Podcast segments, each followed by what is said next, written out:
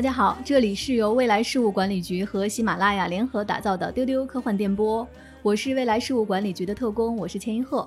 呃，熟悉我们节目的朋友会知道，周三不是一个我们日常播出的时间。那今天和大家见面呢，其实是安排了一期特辑。这个特辑当然是因为昨天的一件大事情，那就是嫦娥五号的成功发射。呃，大家可能在我们的社交平台看到了，呃，这一次嫦娥五号的发射呢，局长姬少廷、我们的特工邓运，以及我们这次邀请的嘉宾青年导演彭飞，他去到了嫦娥五号的发射现场。那彭飞导演呢是非常优秀的青年导演和编剧，他曾经执导过电影《米花之味》《地下香》，他的最新作品是《又见奈良》，呃，他的导演作品曾经获得过威尼斯电影节威尼斯日的最佳影片。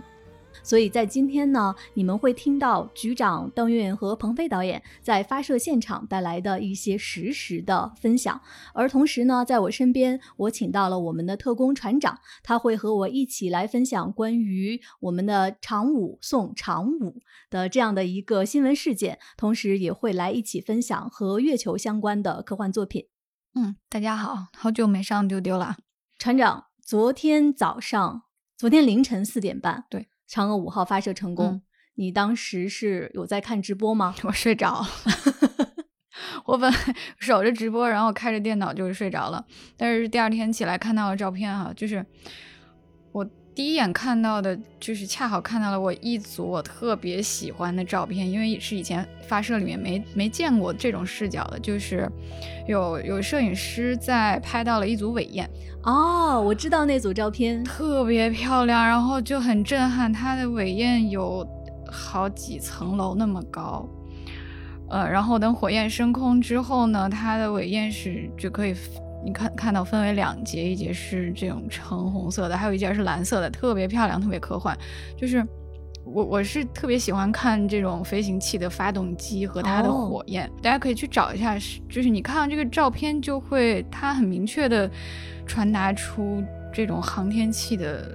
力量感和速度感。嗯，船长说的那组照片我也看到了，它应该是探月工程的官方发的。对，呃，因为这次嫦娥五号的发射，它的窗口期很特别，是在凌晨，凌晨四点半。对，所以说一个在夜晚发射的。大型火箭，嗯，它的整个的那个视觉效果，呃，大家肯定已经在新闻图片里或者视频里看到了，非常非常那种那种感觉是和白天，尤其是跟我们之前看天问一号的发射那种感觉是不一样的。对，而且这次它用的是长征五号火箭嘛，因为它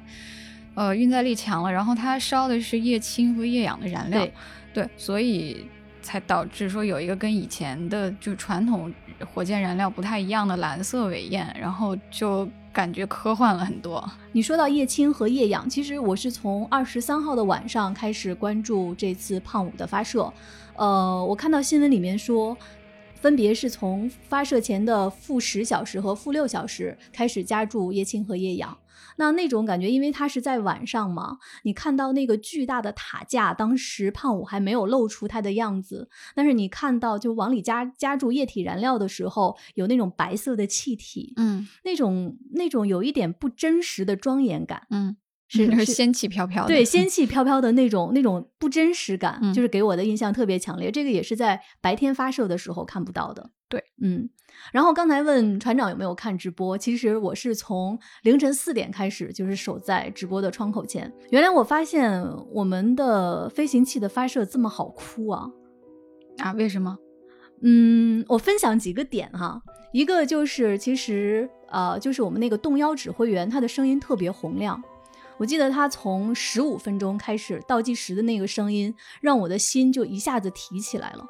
那种他特别洪亮的那种指令的坚定感，让你就觉得特别有信心、很笃定的。你你你愿意去相信说我们这个任务一定能成功。然后另外呢，就是在他发射升空的过程中，呃，整个的助推器、整流罩，包括一二级的火箭，它就开始分离。你看到最后，它只剩了嫦娥五号，它的四个组件在独自的飞向月球，就是那种，那种，就是因为大家都知道胖五嘛，是我们的一个重型运载火箭，它是以以那么大的助力把它送上升空，然后就感觉说，我送你到这里，接下来的路你自己走。就是他独自奔向月球那一刻，你会觉得特别特别感动。嗯，另外呢，还有一点就是，其实嫦娥五号它自己携带了一个摄像头，在直播中你可以看到嫦娥五号那个摄像头的视角，就是它独自飞向月球的时候，它的身后是地球，你会看到地球真的是大家描述，就是大家之前在视频中看到的那种描述，特别蓝色的、很漂亮的一个星体，就在嫦娥五号的身后，然后它离我们的家园越来越远。所以当时就是你看整个的这个过程，会觉得特别特别感动。结果我我在早上在上班的路上，因为北京的天气特别特别好，天特别蓝，然后有淡淡的云，我就抬头看着天空，然后我就在想，嫦娥五号现在飞到哪儿了？然后我耳机里放的那个音乐是《Fly Me to the Moon》，就是那种你你你真的是感觉自己一个渺小的一个命运会被这样的一个巨大的航天世界、航天事件给带着向前向前走的那种特别燃的那种感觉是有的。然后有机会的话，也推荐去大大家去这个海南。呃，真的去看一看，因为我看有读者问，就是说那个地方怎么去啊？需不需要预约啊？其实不用，就是当地老百姓啊，你找一个广场就就就可以看了，你也不不用买票什么的。嗯，对。那说到长五嫦娥五号，那船长你对它的了解有多少？嗯，就是先，其实它都是一环扣一环的。就是先说为什么要是长五送啊，这 胖五送长五。因为长五它很重，它有八吨，对对，所以你要达到这样的，就是要送这么重的东西，火箭的运载力必须达到。所以其实它嫦娥五号一开始早就计划要发射，就是在一直等一个运载力足够的火箭来送它。对，所以今年终于得以实现了。嗯，然后它是有能力能够把超过八吨的东西直接送到轨道上去。嗯，然后呢？就是说它为什么重？因为它这次的任务是采矿，就是它要带五两公斤的月球样品返回地球。但这样的话呢，就涉及到一个复杂的过程，因为这次它就是带了一个四件套，包括上升器、着陆器、载入器和轨道器。然后到时候呢，这四件套也是要这个两两对半儿，然后有一部分留在月球上，另一部分然后采样回来。所以就是这四件套导致它特别的重。然后说到为什么要采样啊？就是以前我们也采集过月球样本，难道之前那些就不能用了吗？其实并不是，而是因为说就是以前的这些样本都就是不能够为科学研究提供更多的呃推断和参考了，因为那批样本集中在月球正面中低纬度的那个区域。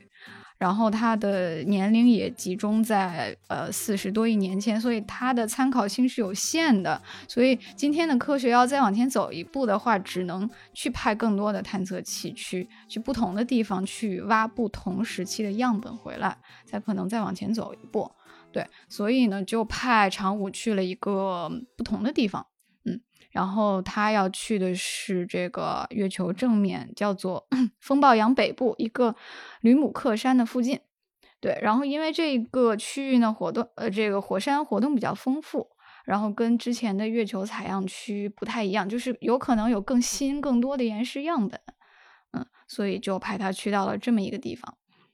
那其实我们说了这么多啊，都是我们在新闻的这一端看到的一些很棒的结果。那刚才说到，呃，局长邓运还有鹏飞导演，他们这一次是去到了海南的文昌，在现场会给我们带来一些实时的报道。那其实，在局长和邓运在出发之前呢，我对他们俩进行了一个简单的采访，大家可以听一下他们出发前的心情。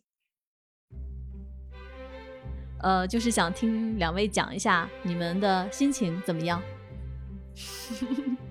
我跟前辈的心情可能会有一些差异，因为我看过很多次发射，前辈是第一次去看发射。对，我觉得这种感受可能还很难去传递。怎么说呢？就看发射真的是一个，就是你在电视上不论你看多少次，你在现场真的热血沸腾的这样的一种状态。完全不一样，你不要想象说，我我在电视上看过那么多次发射了，那个摄像机机位比你凑的还近呢，嗯，不能怎么样，它跟实体感受是不一样。人就是这样的一种动物，你在现场，你看着巨大的火箭点火升空，你感受到那个震动，嗯，你感受到那种扑面而来的人类去往另外的一颗星球的这样的一种状态，啊，在你在你脑海当中升起了无数的这种疑问和这种热血。我们想要知道这颗宇宙到底有多大。我们想要知道另外一颗星球长什么样，它上面有什么？我们想要知道，当我们站在这颗星球上回望地球的时候，我们有什么不一样？这就是我们这种生命的奇妙之处。前辈这次什么心情啊？我特别想知道，就是这次当你知道可以去看发射的时候，什么感受？对，而且你是第一次看发射，我本来就不太能形容我的感受，然后刚刚局长哇哇哇说了那么一堆以后，我就更有一种就是。我觉得我现在很奇怪，我反而没有什么特别强烈的情绪，就是我我觉得我还挺冷静的，但是我非常清楚的知道，我一定是会激动，属于那种看到的那个在那个场景里的时候，我肯定会像我这么中二的人。如果前辈热泪盈眶的话，我拍给你们看。我我我觉得我挺理解现在这种嗯热血之前的平静的，对，真的我真的没有什么特别的。感受，我就是很期待亲自看到、感受到，因为文昌是海南的发射基地嘛，是的，又是这种热带的气候，嗯，又有海，我觉得跟那种在西北看发射的感受肯定特别不一样，所以这是我第一次看发射，我我我我不想说太多，我想等等这一趟。真的发生了之后，我可能会有更多想说的。对我现在真的没有感觉。我觉得前辈现在这个状态有点像，就是我们人类在去往太空之前，我们其实不知道我们不知道什么。对你，你，你心中怀有一个巨大的期待，然后随着日子的临近，那个期待会越来在你胸口越来越膨胀。但是你其实最期待的是。这个世界会给你未知，是的，是的，是的，对，因为你现在没有办法去想象那个心情，就是对的。那刚才局长说到去往月球，因为你上次看到的是去往火星，那对于这次就是去往月球的探索，你有什么样的期待？呃，我觉得整个就是中国的这个探月历程到了一个新的重要节点了，就是呃，嫦娥五号是整个嫦娥的就是三期工程，呃，嫦娥它的这个工程分为绕、落、回三个部分，就是第一部分先是绕着月球飞。嗯，然后第二个工作节点是抵达月球，就是大家所熟知的月球车玉兔一号和二号的工作，就是落在月球上。那么三期的工程就叫回，就是我去了月球，我还能回来。嗯，那么他这次去月球回来要带回什么呢？就是月壤，我们就可以真实的触摸到月球了。在地球上，当然不是，呃。字面意义上，我们每一个人都能摸到，但是你会在心情上感觉到自己 touch 到另外一颗星球了。嗯嗯，三十八万公里的距离，说远不远，说近不近的。对，坐火车、坐高铁其实也没多远，但是呢，它如果跟你是一个立体的关系，是在另外一个维度上距离你三十八万公里，这种感受还是挺不一样的。所以，真的这个工程难度还是存在的。嗯，那。呃，虽然我们还没有公布过说我们下一步的这个载人计划，但这个论证肯定是已经太多轮了。我也非常期待，就是这个回这个行为可以为下一步载人登月，并且把宇航员安安全的带回来，嗯，做一个重要的铺垫。那邓宇呢？你对于关于月球的一些探索有什么样的想象和期待？我就脑子里都是吴忌老师那句话啊，就是。他他做过一个比喻，就是为什么他觉得人类一定要首先去到月球，然后再通过月球去往深空，因为他说我们人类现在就是在一个地球上二维的活着，像蚂蚁在地面爬行一样。只有去到，就像刚刚局长说的，那三十万三十八万公里并不多，但是如果它是垂直的呢？它是立起来的呢？它在你的上方呢？对，所以我我是在想象说，如果这样的一种。立体感，如果真的有一天在未来我们可以登上月球，从一个二维的蚂蚁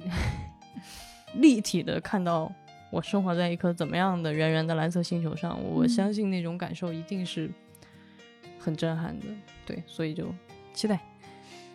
我觉得，嗯，前辈说这个特别的棒，就是其实，呃。科学探索是目前我们航天的一个主要的行为，就是我们现在还没有真正能够进入到所有地球人可以进行太空旅行的这样的一个阶段，但是我相信那是一个必然的阶段，就是，嗯，我觉得不需要去忽略，就是站在太空回望地球这件事情，有可能给我们人类这样渺小的生命带来的新的改变。嗯，科学幻想它就是谈论人与技术之间的关系。那么技术能够带我们到新的维度去，然后能够改变我们看世界的方式、视角，嗯，它成为我们去了解这个世界的工具。那那么人自身就在不断的发生变化。今天的人类已经不是过去的人类，嗯，将来能够很容易进入太空，重新思考自己位置的人类就不是今天的人类了。这样的价值，我们不应该去忽略它。好的，那接下来呢，就要请大家听一下局长邓运还有鹏飞导演他们在海南文昌的发射现场为我们传回来的实时的报道了。而且他们这次录的呢特别有意思，从他们在文昌出发的每一个小时都会有一段类似于一个记录式的一个实时的分享，大家可以感受一下。我们现在已经到了发射场的范围，现在是呃。二十四日一点五十六分，前辈，你现在心情有一点点小激动了吗？一直都有点，有一点哈。这边气氛明显就是不太一样，因为刚刚其实穿过整个黑夜的城区，外面就几乎什么都没有，就只有树，然后很晃眼的路灯。树的后面感觉真的是一望无际，什么都没有。我们甚至在乡间小路上还看到了一头牛。特别平静的卧在路边，对，感觉牛牛今天晚上对往来不息的车辆应该很烦恼。我刚才在想，这头牛它会怎么来看待周遭发生的一切呢？为什么大半夜这么多人隔一阵就得来这么一趟？应该怎么去理解周围的这个跟我不一样的生物？他们到底在干些什么呢？对，就是这个地球上有很多的物种，我们是那一个正在研究如何离开这颗星球的物种，唯一。对，希望能够去离开这个星球，去理解其他的星球的物种。所以这次嫦娥五号的任务就是帮我们带回另一颗星球的土壤。想想看，挺激动的。前辈现在什么心情？没什么特别的，没有什么特别的心情。鹏飞导演现在有什么心情？特别的期待，不知道从哪升起来。对啊，他应该会带我们过去。现在是两点四十九分，我们现在已经来到了运动场，然后运动场上呢，就是摆了很多的凳子，呃，刚才摆的曾经是很整齐的，非常军事化管理的感觉。然后这些凳子是分颜色、分片区的，第一个片区呢就是家属片区，第二个片区是国防科工的片区，然后我们现在坐在坐在这个绿色的片区，我们隔壁有很多微博号、我们的太空的工作人员。呃，现在在我们斜前方的就是非常明亮的发射塔架，跟已经准备好了的胖五。邓老师，你什么感觉？呃，跟我想象中不太一样。乍一看，你还以为是那个运动会现场哈，就是坐在这个运动场里边儿。然后，因为今天我有看到有非常多的。呃，各各种单位，包括学校，组织了很多的人，然后比如说小朋友就 排着队，穿着校服，很整齐的。然后刚才我们在过安检的时候，有一个父亲抱着一个非常小的小姑娘，很可爱。小姑娘有点点困了，靠在爸爸的肩膀上。所以现在能够感觉到大家现在非常的，怎么说，气氛极为热烈，就所有的人都很开心，然后各种就在拍照。然后我们的视线对着发射塔架的中间，还能看到有，应该是探月中心的人举着国旗和探月中国探月的旗子，然后在那边拍照挥，非常的开心。其实距离发射还有不到两个小时的时间，但真的感觉到大家每个人都很开心。在旁边就是他们就是有人在喊口号，然后。就非常的开心吧，就即使是说大家也都感觉到一定程度的困倦了，但你能感觉到大家有一种非常奇妙的团结感，很奇妙的向上的精神气儿。前辈，你现在可以看到前面的胖五吗？可以看到，他在描述一下吗？要越过椰子树，要越过椰子树的间隙。就能够远远的看到这个非常亮的白色的长舞和它的塔架，非常非常亮，而且。我到了现场以后，感觉真的挺近的，从视觉感受上很近很近，所以我很期待它一会儿升上天空的感觉。现在是三点零二分，刚刚获知我们现在所在的这个位置距离发射塔架是三公里，其实已经是格外近的一个距离了。可能以前我最早在酒泉看发射的时候，那个时候两千米都觉得那个 火箭特别小，呃，现在三公里就感觉这个火箭。就是特别特别特别的巨大，就是大家可能在照片当中是看不太出来的。哇，我觉得我们旁边可能是探月的工作人员，他们呃都挂着工作牌，然后他们有穿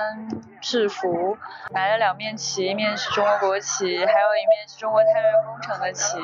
探月工程的旗是白色的，上面写着中国探月工程和探月的 logo，这个 logo 特别的漂亮，它是一个中国书法的月字，然后上面那两道看起来非常像两个脚印。如果你细看的话，它这个月字的最后一笔有点像毛笔吞开的那种感觉，其实它是和平鸽，不是仅仅是一个笔触，嗯，所以是一个设计的非常精良的 logo，特别漂亮。所以我们趁这个时间来聊一聊关于月球的想象。一谈到就是关于月球的科幻电影和科幻小说，前辈你首先想到的是什么呢？月球旅行记。关于月球，确实，我觉得其实我脑海里还真不是月球旅行记，我觉得刚被你的那个是什么电影什么之类的，给有一点引导。哦，OK，那嗯，其实我觉得，其实你还是更容易想到中国的古诗，太容易想到那种感觉了，就是非常多关于写月亮的，你就突然觉得这个月球是非常非常非常有。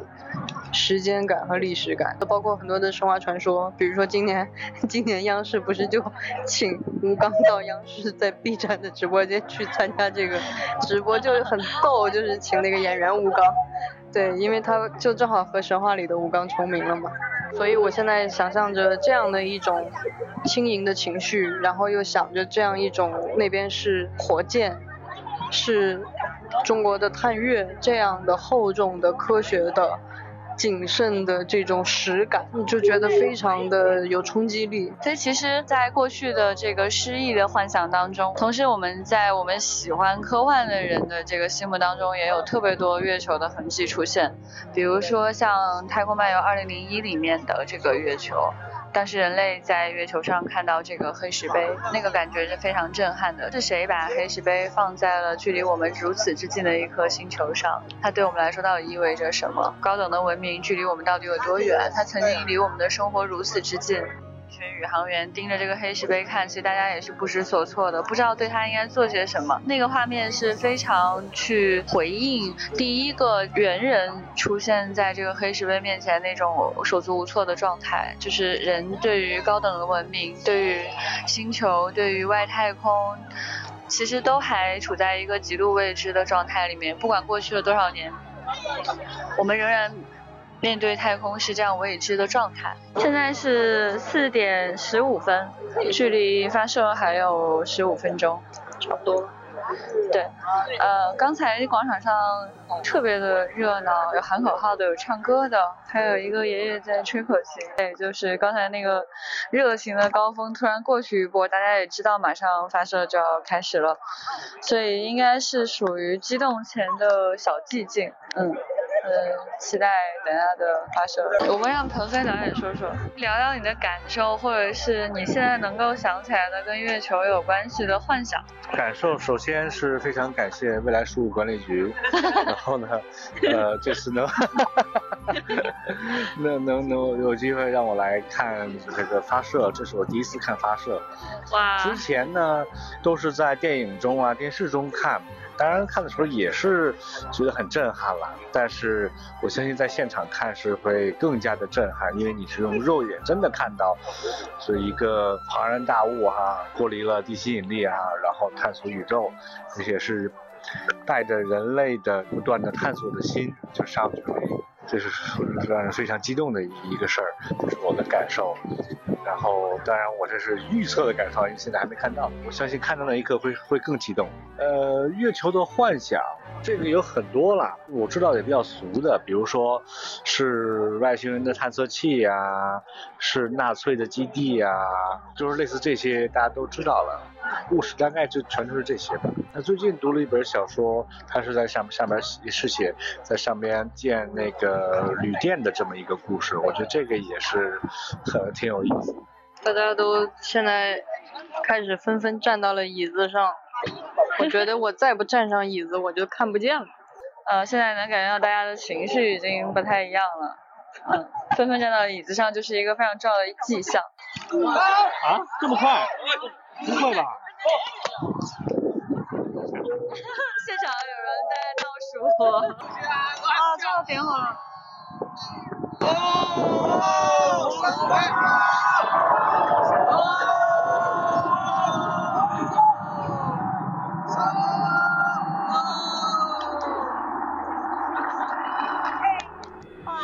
体验太奇妙了，这是我第一次看到点火升空之后，它插入云层之后，就它点亮了的上空，也就是它把夜空的顶部给穿透了。它在逐渐离开地球的过程当中，把天空照亮了，这种感觉真的太奇妙了，因为它真的很快就进入到云层里面。但其实，如果不是它照亮了云层的话，我们现在可能意识不到头顶是有厚厚的云层的，因为完全是漆黑一片的状态。其实有那个隆隆隆的那个声音，你先感觉到了这个感觉，先看到亮，然后你感觉到那个轰隆隆的声音，对对你的那个心震撼。我我我我我。超出我的想象，对我我 真的特别的棒。我我今天一直觉得我应该还还挺淡定的，刚才基本上就是眼泪快飙出来了，因为我我首先我没有想到它这么亮，因为我觉得可能是跟晚上发射有关系，就是如果白天发射那么亮，因为今天天气条件其实云层非常厚，然后它太亮了，一瞬间那个天空就就暖暖色就变成橘色，然后它就很快巨大的声响就非常。这个震动震得我站在椅子上，就是整个人的那个脚感受到那个震动感，然后它好亮，非常快的，而且它在云层里非常漂亮，都在。这段太美了！真的，我我回忆了一下，我没有在电影里看到过这么好。直接就穿透云层，而且大家就是一开始它会升上去的时候把云层照亮，后来它升到再高一点就完全被云层挡住了，只有一个非常小的小亮点，然后大家就哎呀看不到了。哎呀，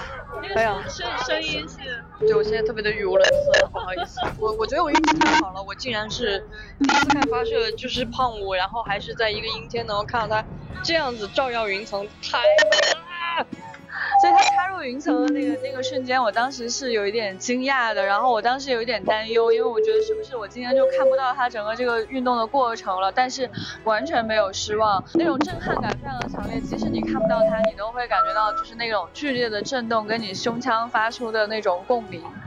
完全不一样，因为是在漆黑的夜空当中有一只白色的鸟飞过去，它是轻盈的，它跟这种呃极其厚重的给你的胸腔一直产生巨大的这种共鸣声响的火箭形成非常鲜明的对比。所以这次在看发射之前看到那头静静躺在路边的牛，和在火箭消失在云层里面之后看到这这一只翩然而至的鸟，我们的星球真的是很美好的。鹏飞导演，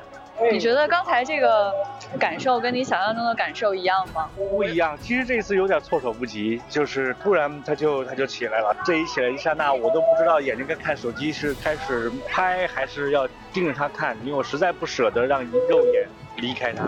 真的是，所以这是个很很难的一个抉择，对。但是我还是用肉眼盯着他，大概有十几秒钟吧。呃，理解彭威导演这个感受。我每次就是看发射的时候都有这个焦虑，就是哎呀，我拍不到了，拍不到了，算了算了，我还是用肉眼看比较好。因为其实刚才果断的做出了抉择，我盯着他在看。是的，你用肉眼看到的这个场景，你的眼睛真的是一个更精密的光学仪器，同学们。对，刚刚结束了之后，还有看到有一群小孩。孩子，然后还有跟他的父母，他们都穿着那个长虹的 T 恤，然后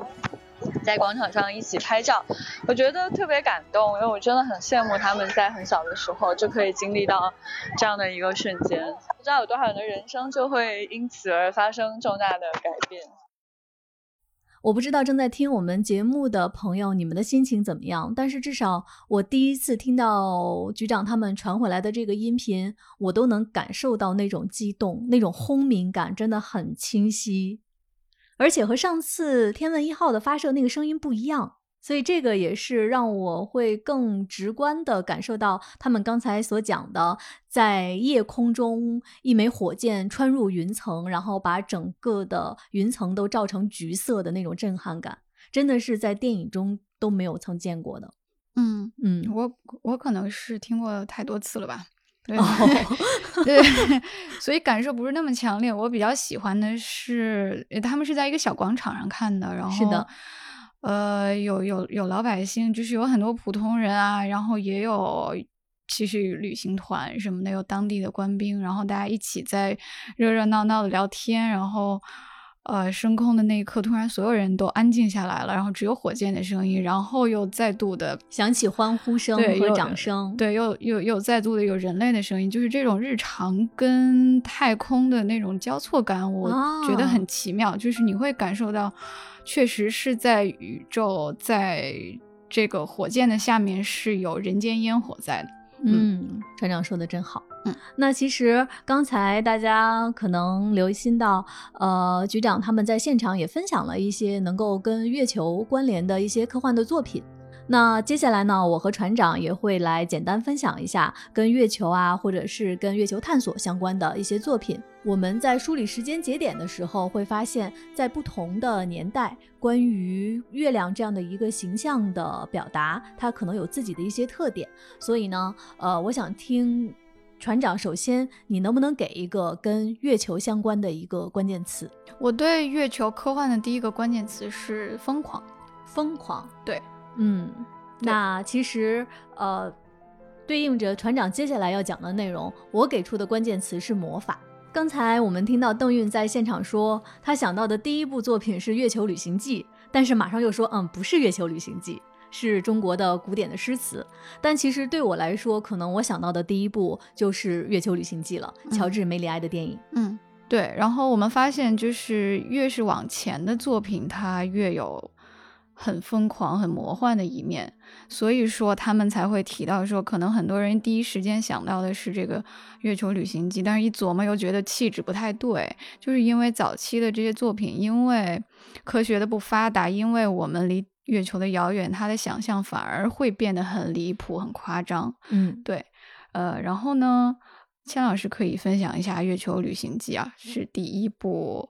呃，真正意义上的科幻片，对吧？然后其实这部电影呢，它是呃乔治·梅里埃在零二年拍摄的一部关于呃一群科学家他们怎么是坐着一门大炮去往月球这样的一个历险的故事。对，那为什么说到魔法？乔治·梅里埃他其实本身是一个魔术师，嗯，他在早年间呢其实是呃有魔术师这样的一个身份，而且呢他在巴黎经营着一个剧院。呃，那其实说到这个片子呢，对我来说哈，嗯，它对于电影的影响可能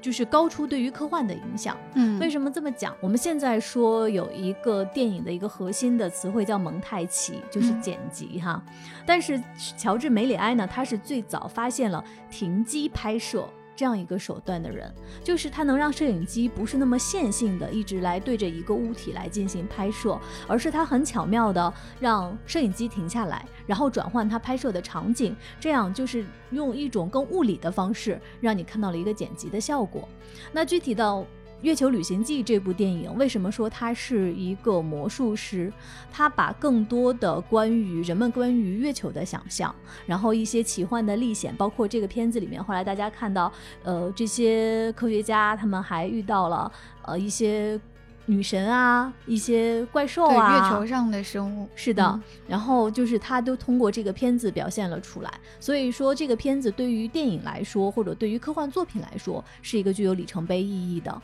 然后呢，这部作品是咋来的呢？它其实是改编的凡尔纳和威尔斯的分别的两部小说，就是两部小说，他给对他给揉了一下，一部电影。对，凡尔纳的呢是一八六五年的这个从地球到月球，然后威尔斯的是他的这个第一个到达月球上的人，也是一个一一九一九零零年吧，零一年的作品。对他把这两个作品揉了一下，为什么你会觉得就是？这个时期的作品，或者这部作品给你疯狂的感觉，因为就是越触不可及的东西，你越会对它产生不切实际的联想。包括早期的那种火星科幻、金星科幻、月球科幻都是这样的，就是在科技发展之前，就是你越不了解它真正的样子，你越可以进行这种舞台剧式的这种夸张的魔幻色彩的联想。哦，你是觉得是就是在早期当科学探索的手段没有跟上的时候，然后大家对于月亮的想象和表现是那种更更不理性的。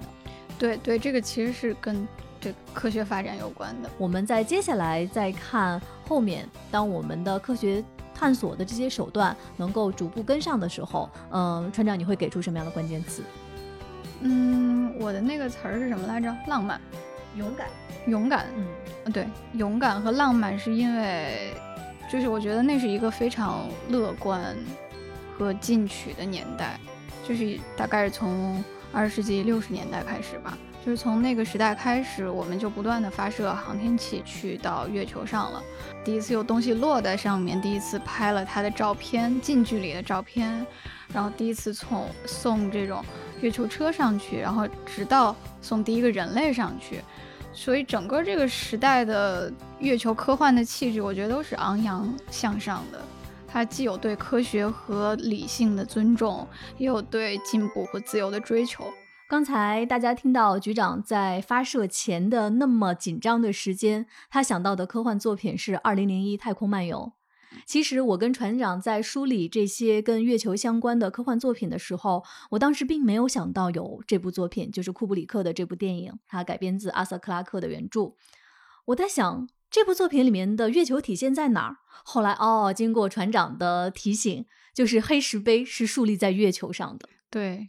包括小说里也是一笔带过了，就是 很多人不会想到，因为月球不是这部作品的一个主舞台，更多人想到的是后面飞向木星的旅行啊，就哈尔九千啊，哈尔九千这些东西。但是呢，我觉得他对月球的描写是深入人心的，是的。而且我我特别喜欢他对那个月球基地的描写，就是整个应该是弗洛伊德博士吧。是的，对吧？就是他坐着飞船去降落到月球的基地上，整个那一段是没有声音的。啊，是的，对，就是完全的还原了就真空那种静音的感觉。然后，然后月球上一片金光闪烁的，就是闪烁着荧光的基地。然后包括那些那个降落的舱盖打开，然后非常巨大的扬起尘土，然后一点声音都没有。然后你就觉得这个又是这个过程又神圣又。很有视觉震撼，但是有一种，呃，那种未知的那种恐惧和疏离的感觉。嗯嗯。然后这个时代有一个跟克拉克齐名的作家，也是科幻三大巨头之一，就是海因莱因。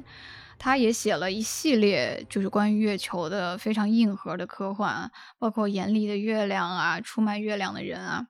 然后我。他也都是那种比较比较技术流的，可能海因莱因比克拉克更技术流一些。我比较推荐大家去看的就是这个出卖月亮的人，它是一个短篇集，嗯，然后呢，它收录六篇小说，有一篇我特别喜欢的叫《安魂曲》，它塑造了一个，我觉得他几乎是这一个时代所有月球科幻的一个气质的总和，就是他塑造了一个太空时代的一个哥伦布式的英雄，对。他身上有那种，那我就就扣回到你说的那个关键词“勇敢”了。对，那种大航海时代的进取的精神。对对，他有一种很很勇敢的海盗式的精神。他讲的是什么呢？一个一个年迈的百万富翁，他其实是一个风烛残年的老人了。他变卖了他所有的资产，就是为了找，就是为了他想去月球。可是他的身体条件并不允许，因为他已经很老了。他只要上一次太空，他的身体可能承受不住，所以他是被禁止去到那个上面的。但是他就为了这个梦想啊，他找找人搞了一艘非法的船，那个就是很破烂的拼凑起来的船，然后雇了两个退役的宇航员，呃，他就让他们两个把他带到弄到月球上去。但其实他知道这是一次单程票，就他的身体已经经不起，他只要上去一次，包括这个火箭的加速，他就有生命危险的。但是还是要去。然后最后那个描写非常好啊，就是他终于去到了，他坐在月球的土地上面，他说他感到一种幸福的宁静，他静静地坐在那里，双手搓着月球表面的泥土，吸这个体味着自己身体轻飘飘的感觉，他觉得他终于有了一个宁静的归宿，来到了向往已久的地方。啊，这段的描写真好。对，然后他就。死在了那儿，而且他特别这篇小说特别美的是他在开头引用了一个一个就是一句诗吧，他说是在太平洋的一个群岛上的一座墓碑上的诗，这个是这个墓碑上刻着一行字，他说的是在广阔无垠的星空下，请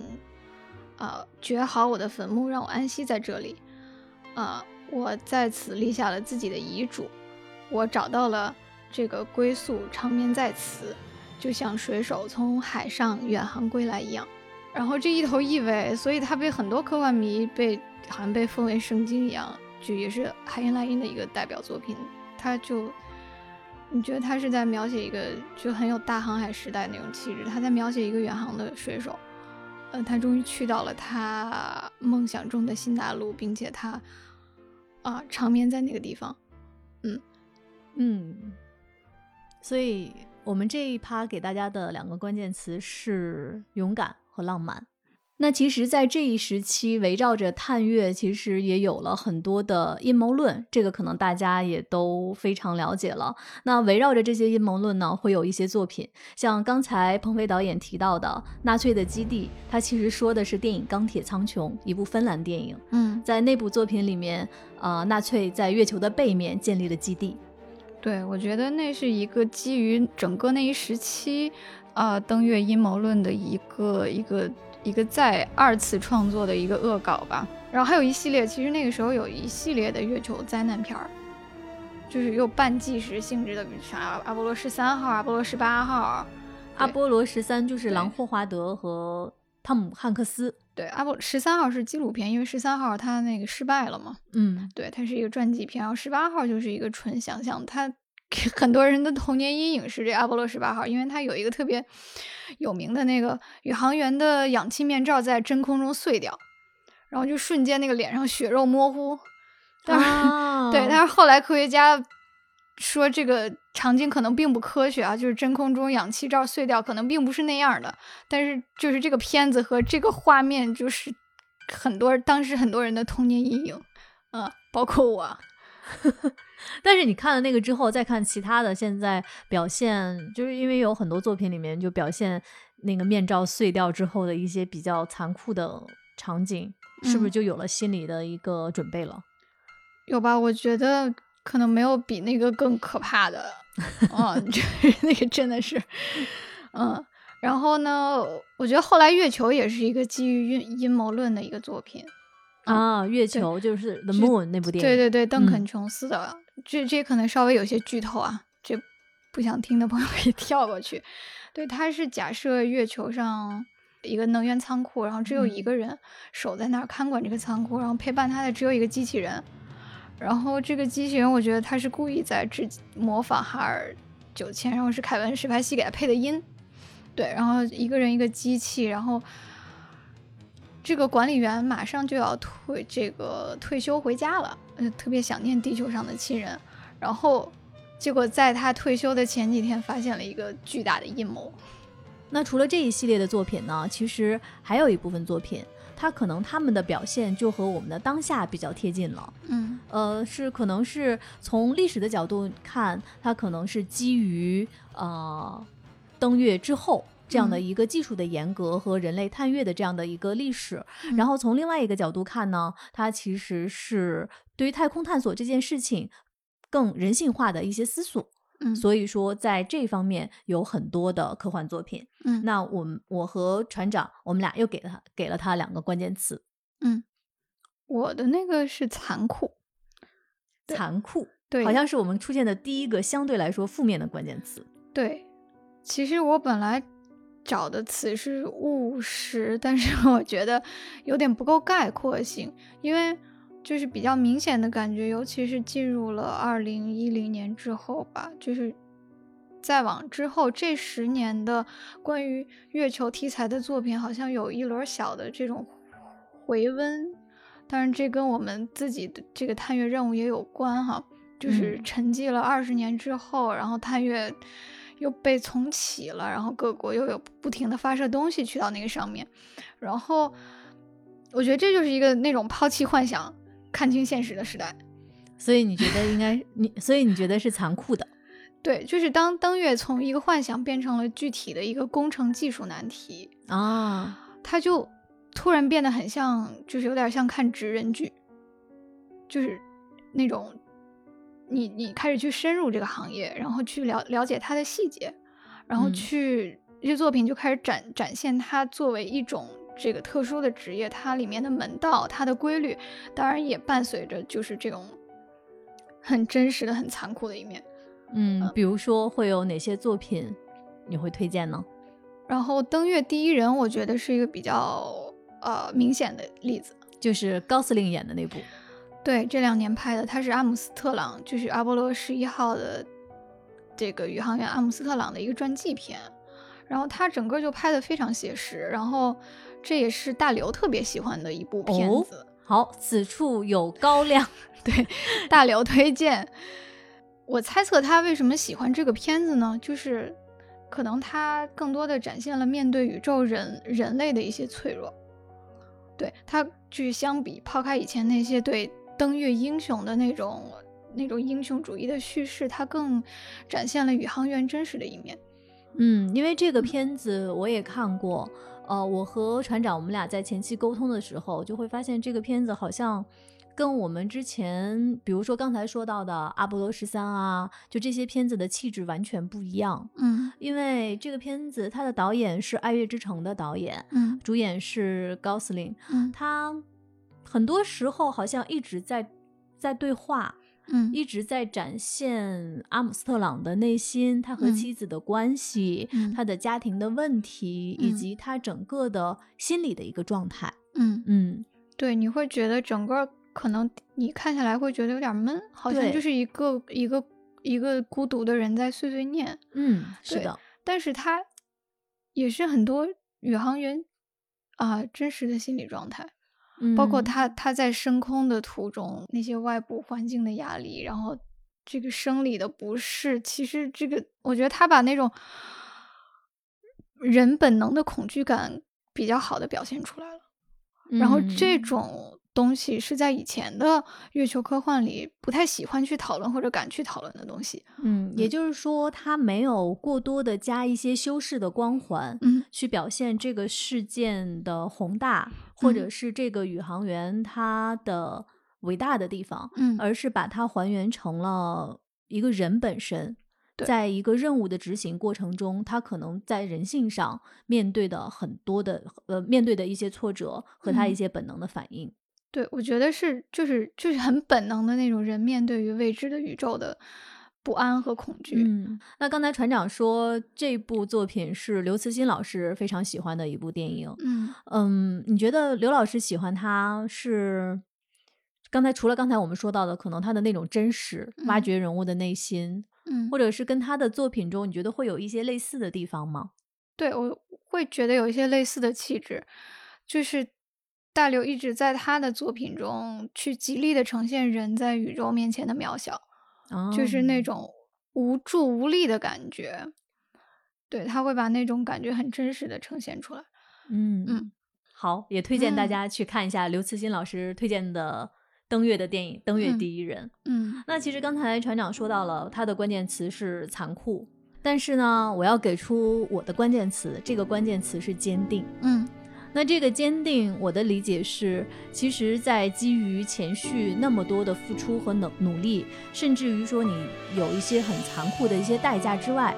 但是我们为什么还要这么坚定的去进行深空的探索？我们的嫦娥五号为什么要飞到月球上，带两公斤的月壤再回到地球？嗯我觉得是一种。呃，坚定的一种精神的一个指引在。鹏飞导演刚才他给我们分享了一些他能想到的作品，呃，一个是我们说到的《钢铁苍穹》，另外一个呢，他说到在月球上建旅店的这部小说，它其实它的名字叫《月球旅店》。然后这部小说的作者呢，其实是我们国家的空间科学家吴季老师。这个小说的情节呢也非常简单，之前也和大家介绍过，它其实讲的就是人类怎么在月球上建一个旅店。这样的一个故事，而且呢，甚至说你可以觉得，你会甚至会觉得说，它的故事性稍微弱了一些，它更像一个人类在月球建旅店的一个可行性报告。但这个作品它非常打动我的地方，可能，